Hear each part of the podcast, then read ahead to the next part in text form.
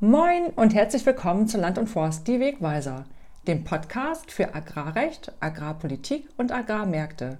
Wir freuen uns, dass ihr auch heute wieder eingeschaltet habt. Wir sind Christian Teppe, Fachanwalt für Agrarrecht. Und Cornelia Krieg, Redakteurin bei der Land und Forst in Hannover. In unserer zweiten Folge sprechen wir heute über Pachtverträge. Landwirtschaftliche Betriebe kommen heute kaum mehr ohne Pachtflächen aus. Andererseits gibt es viele, die aufgeben und Pachtflächen verpachten wie man Pachtverträge gut gestaltet. Darüber wollen wir heute reden. Ja, das Thema Pachtverträge ist ja überall zum 1.4. und zum 1.10. eines Jahres allgegenwärtig, wenn nämlich die Pachten gezahlt werden. Das sind in der Regel die beiden Daten, wo dann diejenigen, die Pachten bekommen, sich freuen, dass sie einen warmen Regen erhalten und diejenigen, die die Pachten bezahlen müssen, das werden ja immer mehr Pachtbetriebe, die dann auch in der Zeit für Liquidität sorgen müssen. Und bei diesen Pachtverträgen ist es ja nicht so, wie man früher zur Buchhandlung ging und sich dann so einen Vordruck holte und alles war in Ordnung, wenn das alle unterschrieben haben, sondern diese Pachtverträge sind heute so unterschiedlich und für den jeweiligen Einzelbetrieb abgestimmt, dass man da wirklich nicht nur auf das Grobe, sondern auch auf das Feine achten muss. Denn da gibt es ganz, ganz viele Möglichkeiten, wo der eine, also der Pächter oder der Verpächter, einen Vorteil oder entsprechenden Nachteil haben könnte.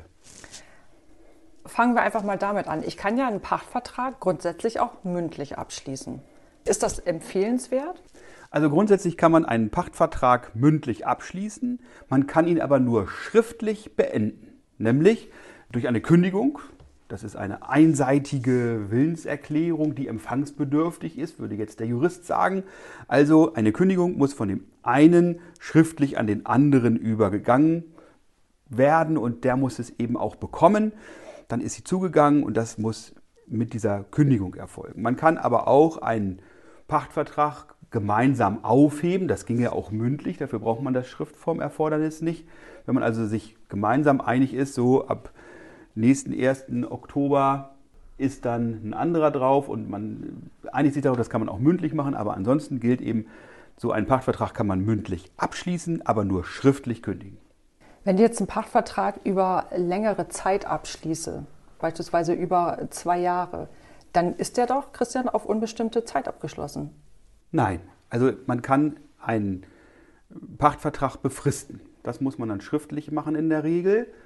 Oder man macht einen unbefristeten Pachtvertrag. Den kann man zum Beispiel, wie du sagst, eben mündlich abschließen. Also wenn man einen mündlichen Pachtvertrag über eine landwirtschaftliche Fläche abschließt, dann ist der grundsätzlich erstmal für zwei Jahre gebunden.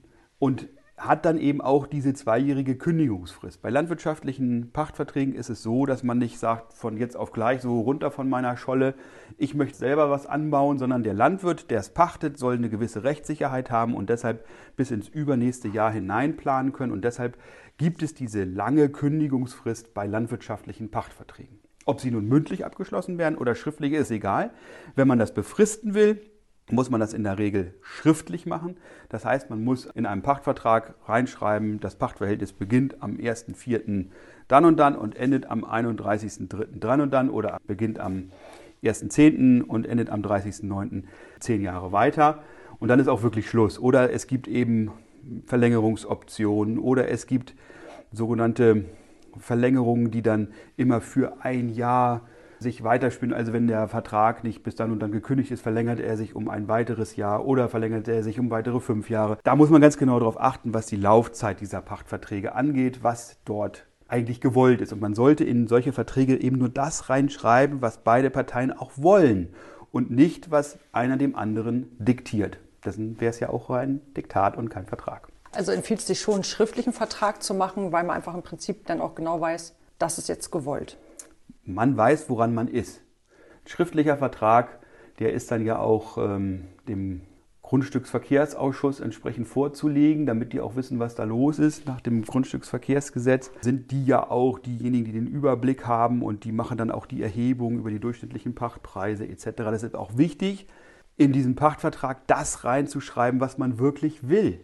Und nicht zu sagen, ja, wir schreiben da mal irgendwie 300 Euro rein und 200 gibst du mir noch Cash, das sollte man nicht machen, denn im Zweifel, wenn es dann zum Schwur kommt oder eben zum Streit, dann ist nur das auch wirklich wirksam, was dann in so einem Pachtvertrag steht. Und dann kann man nicht auf das pochen, was man noch irgendwo unter der Hand vereinbart hat. Das kann sogar zu einer Nichtigkeit des ganzen Vertrages führen, wenn man hier irgendwelche Schwarzgeschäfte machen will. Deshalb das reinschreiben, wirklich, was man auch machen möchte. Also muss ich da schon genau vorgehen, weil normalerweise ist ja so, ich schließe einen Pachtvertrag und oft weiß ja jeder, okay, das ist jetzt über diese Ackerfläche und jeder weiß, was gemeint ist. Das ist nicht empfehlenswert für einen Vertrag. Nein, der Jurist spricht von Bestimmtheitsgebot. Es muss auch drinstehen, welche Fläche tatsächlich bestimmt ist. Dafür gibt es in der Regel bei diesen Formularen so Tabellen, wo man dann jedes einzelne Flurstück aufzeigt mit der entsprechenden Größe und auch die entsprechende Pachthöhe. Man sollte aber auch vorher eine Begehung machen der einzelnen Flächen, um ganz genau zu wissen, was meint man dann mit diesen Flächen. Und man sollte auch eine Bestandsaufnahme dessen machen, was man da verpachtet. Beispielsweise gibt es da noch Weidezäune, gibt es da besondere Bodenbeschaffenheiten, gibt es da gewisse Landschaftselemente, möchte man, dass diese Landschaftselemente erhalten bleiben. In der Regel aus Naturschutzgründen müssen sie ja sogar erhalten werden. Gibt es Altlastenprobleme? Das ist auch gerade ein Top-Thema, was immer wieder hochkommt. An irgendeiner Wiese sind irgendwelche alten Asbestplatten mal verkugelt worden oder es kommt irgendwo eine alte Müllhalde hoch, weil man mit einem tiefen Flug da irgendwo durchgeht und plötzlich hat man da so einen Deponiegeruch in der Nase. Wirklich, das muss man vorher sehen, wie ist die Beschaffenheit. Aber auch zum Beispiel kann man eben Bodenproben nehmen und feststellen, wie die Bodenbeschaffenheit ist. Wenn man nämlich dann irgendwann den Boden wiederbekommen will, den Grund und Boden nach neun Jahren, zehn Jahren, zwölf Jahren, äh, vielleicht aber auch nur nach fünf Jahren oder wie du eben vorhin gesagt hast, nach zwei Jahren, dann will man ja, dass die Bodenbeschaffenheit noch mindestens so gut ist, wie zu der Zeit, als man verpachtet hat. Das heißt, wie der Humusgehalt ist beispielsweise oder wie die übrigen Nährstoffe, wie die Spurenelemente da drin sind, wie eben der ganze Boden ist und wie man den dann wieder verpachten kann. Wenn es zum Beispiel eine Biofläche ist, dann muss man auch sicherstellen, dass man eine Biofläche zurückbekommt, wenn man auch eine Biofläche entwickelt hat. Oder wenn man eine Ackerfläche hat, dann möchte man ja auch, dass man eine Ackerfläche zurückbekommt und möchte nicht, dass man Dauergrünland zurückbekommt, was man nachher nicht mehr umwandeln kann in Acker und damit einen riesigen Wertverlust hat. Oder wenn jemand eine Grünlandfläche hat, dann möchte man eben auch eine Grünlandfläche zurückbekommen und nicht eine Brachfläche, die vielleicht mit Jakobs Kreuzkraut völlig voll ist oder wo plötzlich Pflanzen wachsen, die dann unter besonderem Schutz stehen und wo eben diese Fläche gar nicht mehr bewirtschaftet wird. Das heißt, es muss auch klar sein, das, was ich heute verpachte, je genauer ich das bestimme, desto genauer kann ich hinterher nach Ablauf der Pachtzeit auch meine werterhaltende Fläche zurückbekommen und nicht irgendeine Fläche, mit der ich am Ende nichts mehr anfangen kann, die auch wertlos ist. Also so ein Pächter, der mit der Pachtsache schludrig umgeht, der kann auch dafür sorgen, dass der Verpächter einen riesigen wirtschaftlichen Nachteil hat. Ich habe sogar schon erlebt, da hat jemand eine Fläche nicht wiederbekommen, wusste das, hat die Fläche dann der Sukzession überlassen, sich also gar nicht drum gekümmert. Und dann hat er mit einem Biologen geguckt, oh, hier mit der Lupe, was sind denn hier für seltene Pflanzen auf dieser Fläche jetzt plötzlich entstanden? Hat dann die untere Naturschutzbehörde eingeschaltet und hat gesagt, liebe untere Naturschutzbehörde, guck mal, auf dieser Fläche, die ich gepachtet habe, wachsen jetzt ganz seltene Kräuter die müsst ihr unter Schutz stellen. Und plötzlich hatte der Verpächter, der ihm also diese Fläche nicht wieder verpachten wollte, eine wertlose Fläche, weil sie plötzlich unter Schutz stand und nichts mehr drauf gemacht werden konnte. Also die Definition dessen, was man verpachtet, um genau das wiederzubekommen, was man verpachtet hat, nach Ablauf der Pachtfrist, ist ganz wichtig. Gibt es denn eigentlich auch Fälle, wo so Pachtverträge auch so äh, notariell beurkundet werden müssen? Nein, die Beurkundungspflicht haben wir bei Pachtverträgen nicht. Man kann das machen, ist aber unnötig. Man kann einen Pachtvertrag privat schriftlich abschließen, das heißt, es gibt ja auch kein Schriftformerfordernis, aber man sollte das schon aufschreiben, was man möchte und wie so ein Pachtvertrag aussehen kann. Und man muss man auch ehrlich sagen, als spitzfindiger Jurist kann man einem rechtlich Unerfahrenen auch ziemliche Klauseln unterheben, die man vielleicht gar nicht so gerne möchte. Ein ganz großer Punkt ist jetzt beispielsweise die Frage mit der Ausbringung ähm, von nicht nur Klärschlamm, sondern eben auch von Dingen, die aus der Biogasanlage kommen oder HTK, Hühnertrockenkot oder eben andere Wirtschaftsdünger. Da gibt es inzwischen Pachtverträge, die sowas einschränken, weil eben die Leute sagen, ich weiß nicht, was da mit diesem Wirtschaftsdünger dann letzten Endes auf meine Flächen ausgebracht wird. Und das möchte ich eigentlich nicht, sodass dann also der Pächter aber auch wissen muss, oh, da bin ich dann auch eingeschränkt in der Nutzung. Und das kann man alles in einen Pachtvertrag reinschreiben. Was ist denn mit Unterverpachtung? Unterverpachtung ist grundsätzlich genehmigungsbedürftig. Man darf nicht einfach unterverpachten. Bei Pflugtausch gibt es da unterschiedliche Auffassungen, aber grundsätzlich ist eine Unterverpachtung unzulässig und führt sogar in der Regel zu einem fristlosen Kündigungsrecht des Verpächters, wenn der Pächter einfach an jemanden anderen unterverpachtet.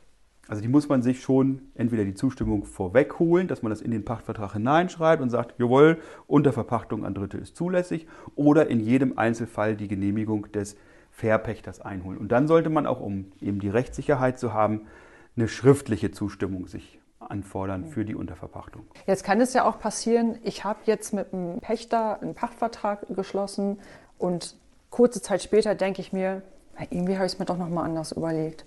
Kann man jetzt eigentlich so einen Pachtvertrag im Nachhinein noch widerrufen?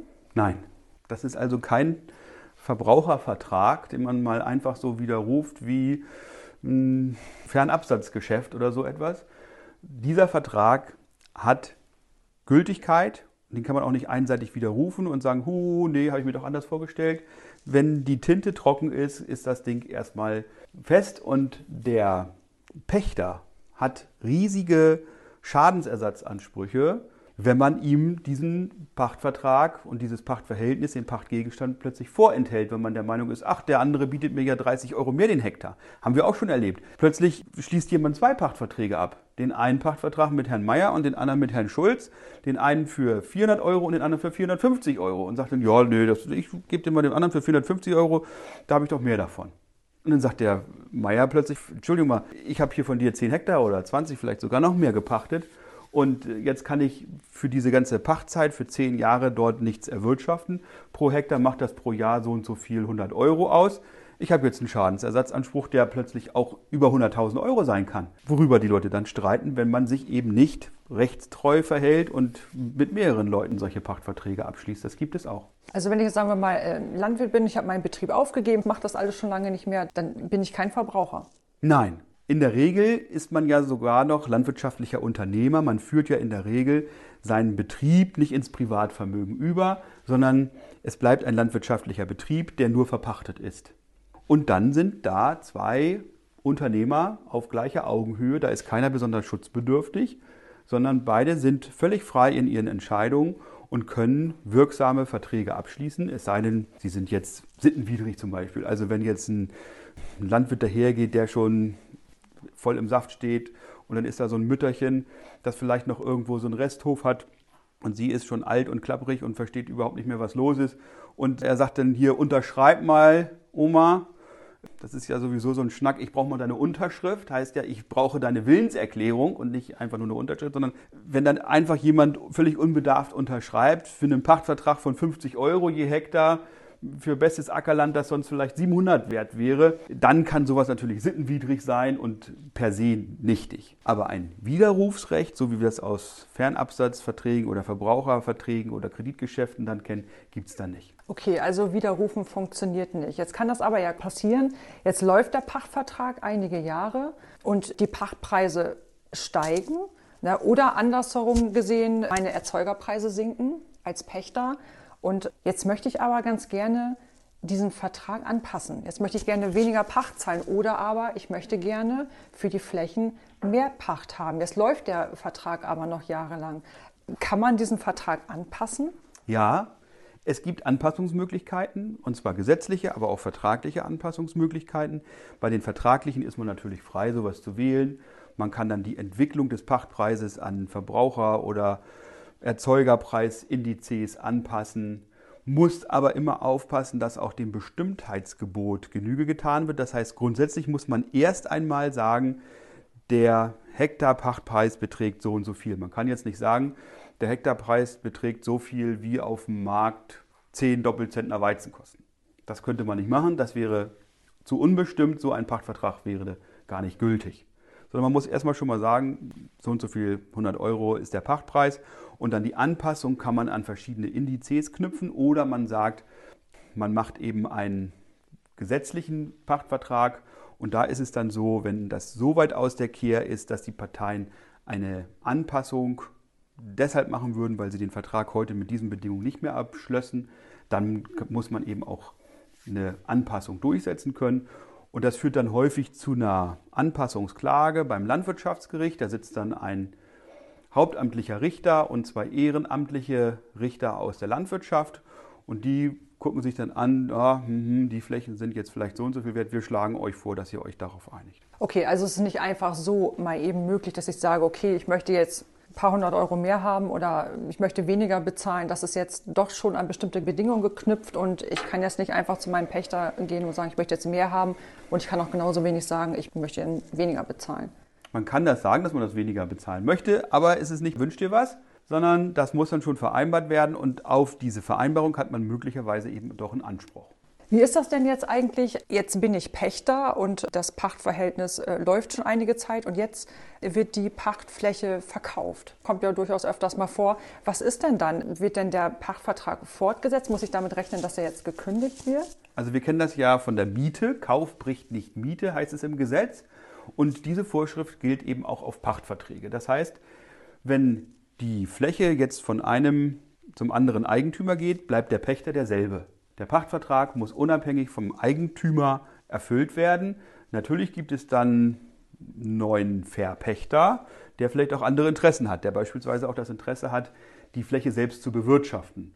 Und dann kann man natürlich auch sagen, okay, wir beenden dieses Pachtverhältnis gegen Zahlung einer Abstandsleistung oder der Pächter darf das letzte Jahr nochmal kostenlos die Fläche bewirtschaften und gibt sie dann vorzeitig zurück. Das kann man alles machen. Man ist ja frei in so einer Entscheidung, aber grundsätzlich hat der Pächter dasselbe Recht gegenüber dem neuen Eigentümer wie gegenüber dem Alteigentümer.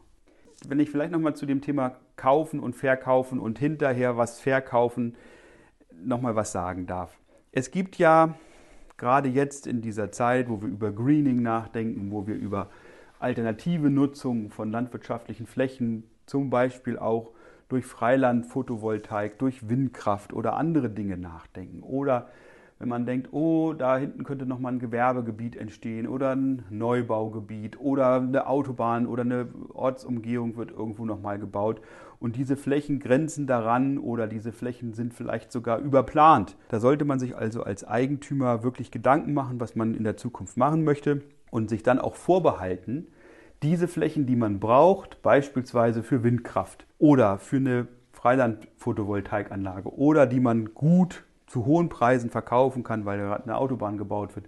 Oder sogenannte vierte Fruchtfolge, Bauland entsteht, ja, dass man sich für diese Flächen auch ein Sonderkündigungsrecht einräumt. Denn ansonsten sitzt der Pächter am längeren Hebel und sagt, ja, die Fläche gebe ich dir frei, aber ich will eine fette Abstandszahlung haben. Jetzt stellen wir uns vor, der Pachtvertrag läuft aus und wir haben jetzt über nichts geredet und ich bewirtschafte die Fläche jetzt einfach weiter. Ist das dann eine Fortsetzung des Pachtvertrags? Also grundsätzlich endet dann ein Pachtverhältnis zum gekündigten Zeitpunkt und dann wird nicht durch einseitige Nutzung dieses Pachtverhältnis fortgesetzt. In den meisten Pachtverträgen ist das sogar ausdrücklich formuliert. Da heißt es denn, auch eine weitere Nutzung begründet kein neues Pachtverhältnis. Man sollte das auch aufschreiben, damit das klar ist. Nicht, dass man hinterher sagt, ja, der schriftliche Pachtvertrag von vor zehn Jahren, den wolltest du ja kündigen, aber du wolltest mir das ja mündlich weiter verpachten. Und das war doch klar, dass ich das jetzt weiterbekomme zu einem adäquaten, äh, angemessenen Pachtzins. Und da gibt es viele Ausreden, die dann dazu führen, dass man doch noch auf der Fläche bleibt. Und für viele Betriebe ist es ja einfach so, dass sie diese Pachtflächen brauchen, dass sie davon leben, dass diese Pachtflächen da sind. Beispielsweise auch, wenn es große Flächen sind, arrondierte Flächen, die die Wirtschaftlichkeit des ganzen Betriebes auch nach vorne bringen. Oder wenn es Sonderkulturpflanzen sind, die dann auf dieser Fläche stehen, Heidelbeerkulturen oder sowas, die eine Lebenserwartung von 40 Jahren haben. Und nach 10 Jahren sagt der Verpächter, ja, jetzt kannst du mal runtergehen, ich kündige das Ding. Und man hat diesen Pachtvertrag nicht auf 40 Jahre geschlossen. Dann geht für die Leute ja auch eine Welt unter. Weil sie denken, oh, jetzt habe ich den Pachtgegenstand, also diese Fläche gerade so kultiviert, dass ich da gut drauf wirtschaften kann, habe die Beregnung ausgerichtet, habe die ganzen Arbeitsabläufe so ausgerichtet, dass ich genau diese Fläche habe und jetzt wird mir die gekündigt. weil natürlich der Verpächter sagt, ich kriege woanders mehr dafür oder ich kann die Fläche selbst gut gebrauchen oder whatever. Dann gibt es sogar die Möglichkeit, eben auch dagegen vorzugehen und der Pächter kann einen entsprechenden Antrag stellen, dass trotz Beendigung dieses Pachtverhältnisses es zu einer weiteren Verpachtung kommen muss, weil er eben mit seinem Betrieb so von diesem Pachtgegenstand abhängig ist. Also so ein Härtefall sozusagen. Ja, ist ausdrücklich im Gesetz kann. geregelt. Aber dann kann es ja so sein, dass man als Verpächter, sagen wir mal, den Pächter gar nicht mehr los wird. Ja, dass man ihn gar nicht mehr los wird, ist eher nicht der Fall, aber dass es sich lange und wie Gummi hinzieht, bis man ihn los wird, das ist schon der Fall. Deshalb, wenn man eine wertvolle Fläche hat und Land ist nicht vermehrbar und Land ist zurzeit ein ganz teures, wertvolles Gut, auch in Niedersachsen, dem Agrarland Nummer 1, dann sollte man sich die Mühe machen und sich genau angucken, was sind das für Flächen, wie sieht es mit den Flächen übermorgen aus und wie kann ich diese Flächen erforderlichenfalls auch selbst nutzen. Ich glaube, dass die Zeiten vorbei sind, wo man einfach einen Standardvertrag aus der Buchhandlung genommen hat und dann da 10, 12, 15 Jahre drauf geschrieben hat und dann war die Fläche eben verpachtet. Ich glaube, dass man in Zukunft ganz genau hinsehen muss, welche Flächen man wie an wen für welchen Zeitraum verpachtet, wie man sie übergibt und wie man sie am Ende zurückbekommt. Das ist also wie jedes andere Wirtschaftsgut, wie jedes andere Ding, das man einem anderen für einen Zeitraum übergibt. Wenn ich meinen Wohnwagen, sage ich mal, ja, meinen Wohnwagen dir jetzt für eine Saison vermiete, dann würde ich ja auch sagen, also ich habe hier fünf Teller, fünf Messer, fünf das und das da drin. Hier sind keine Rotweinflecken auf dem weißen Teppich und genauso möchte ich diesen Wohnwagen nach Ende der Saison auch wieder haben. Oder wenn du ein Leasingfahrzeug irgendwo zurückgibst, gibst den Schlüssel ab beim Autohändler, sagt er auch, oh, da waren aber keine Brandspuren im Himmel oder hier vorne ist noch eine Delle im Auto, das möchte ich von Ihnen noch ausgeglichen haben, diesen Schaden. Und so wird man im Pachtverträgen auch dazu mehr und mehr übergehen, dass man sagt, das ist mein wertvoller Gegenstand Acker, Grünfläche, Brachfläche, was auch immer. Und den möchte ich nachher auch mindestens in diesem Zustand wieder zurückhaben. Und in der Zwischenzeit möchte ich einen angemessenen Pachtzins dafür haben. Christian, danke für diesen Überblick.